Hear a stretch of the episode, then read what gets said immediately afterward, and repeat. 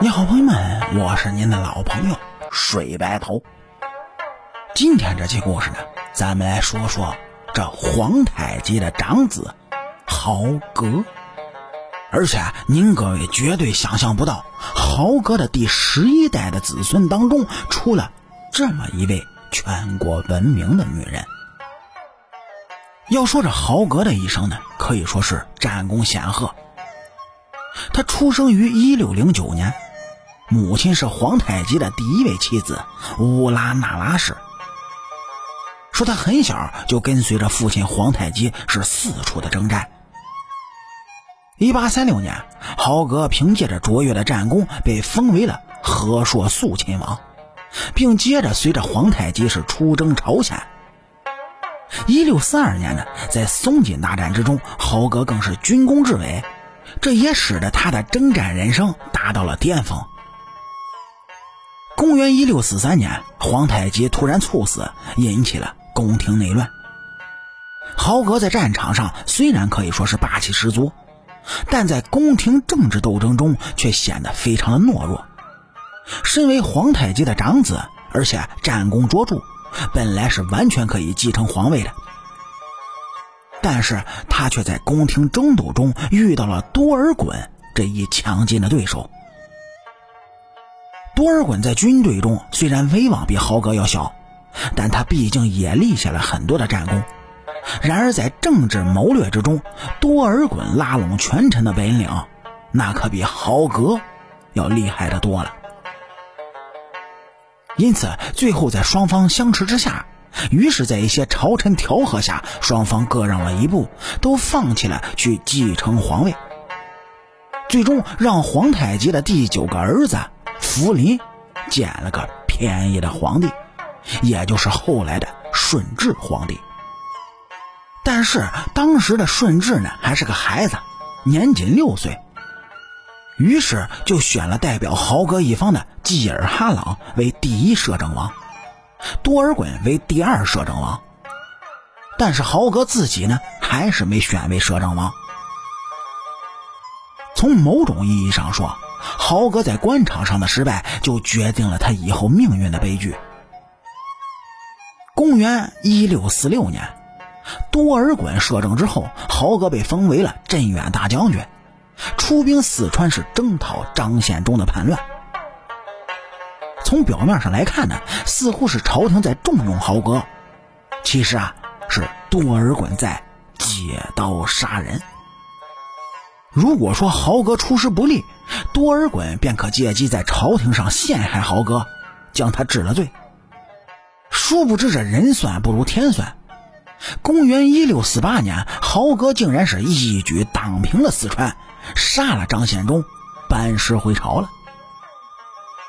多尔衮见一计未成呢，便又生一计，暗里指使豪哥的手下指控豪哥隐瞒战功，以莫须有之名。将其入了狱，最后啊，竟然是惨死在了狱中。史料上称他是抑郁而死，可事情的真相到底是什么？我想也只有多尔衮自己心里清楚。所谓“狡兔死，走狗烹”，说的便是豪格吧。豪格的冤虽然当时顺治清楚，可他却做不了主。一切都由着摄政王多尔衮说了算。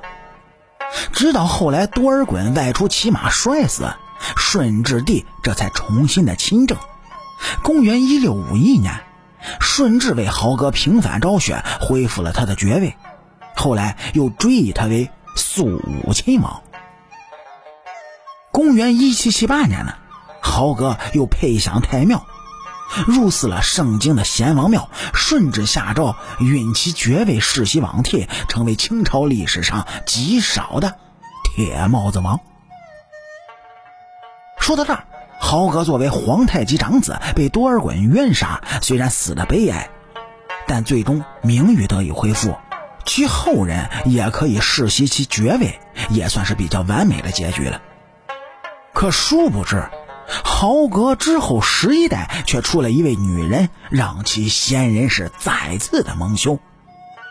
这个女人便是豪格的第十代嫡孙善琪的小女儿爱新觉罗鲜于，而他呢还有着一个家喻户晓的日本名字，叫做川岛芳子。那么您各位听了这个名字，想必是都明白了吧？没错，他就是日本情报组织特高科中的特务头子。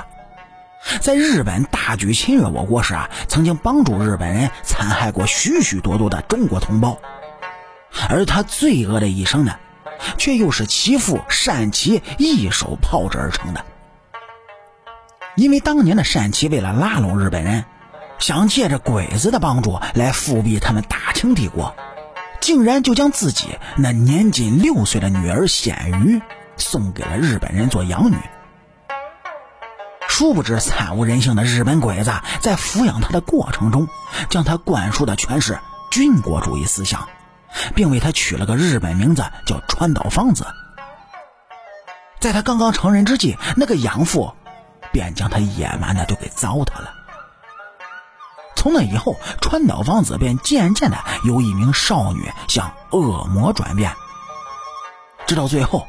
他变成了日本人利用其色相捞取情报来残害中国人的日本头子。这抗日战争结束之后，他便以汉奸罪被判处了死刑。这样的结局，如果豪哥泉下有知的话，不知道该做如何的感想呢？好了，感谢您各位在收听故事的同时呢，能够帮主播点赞、评论、转发和订阅。我是您的老朋友水白头。清朝那点事儿，下期咱们接着聊。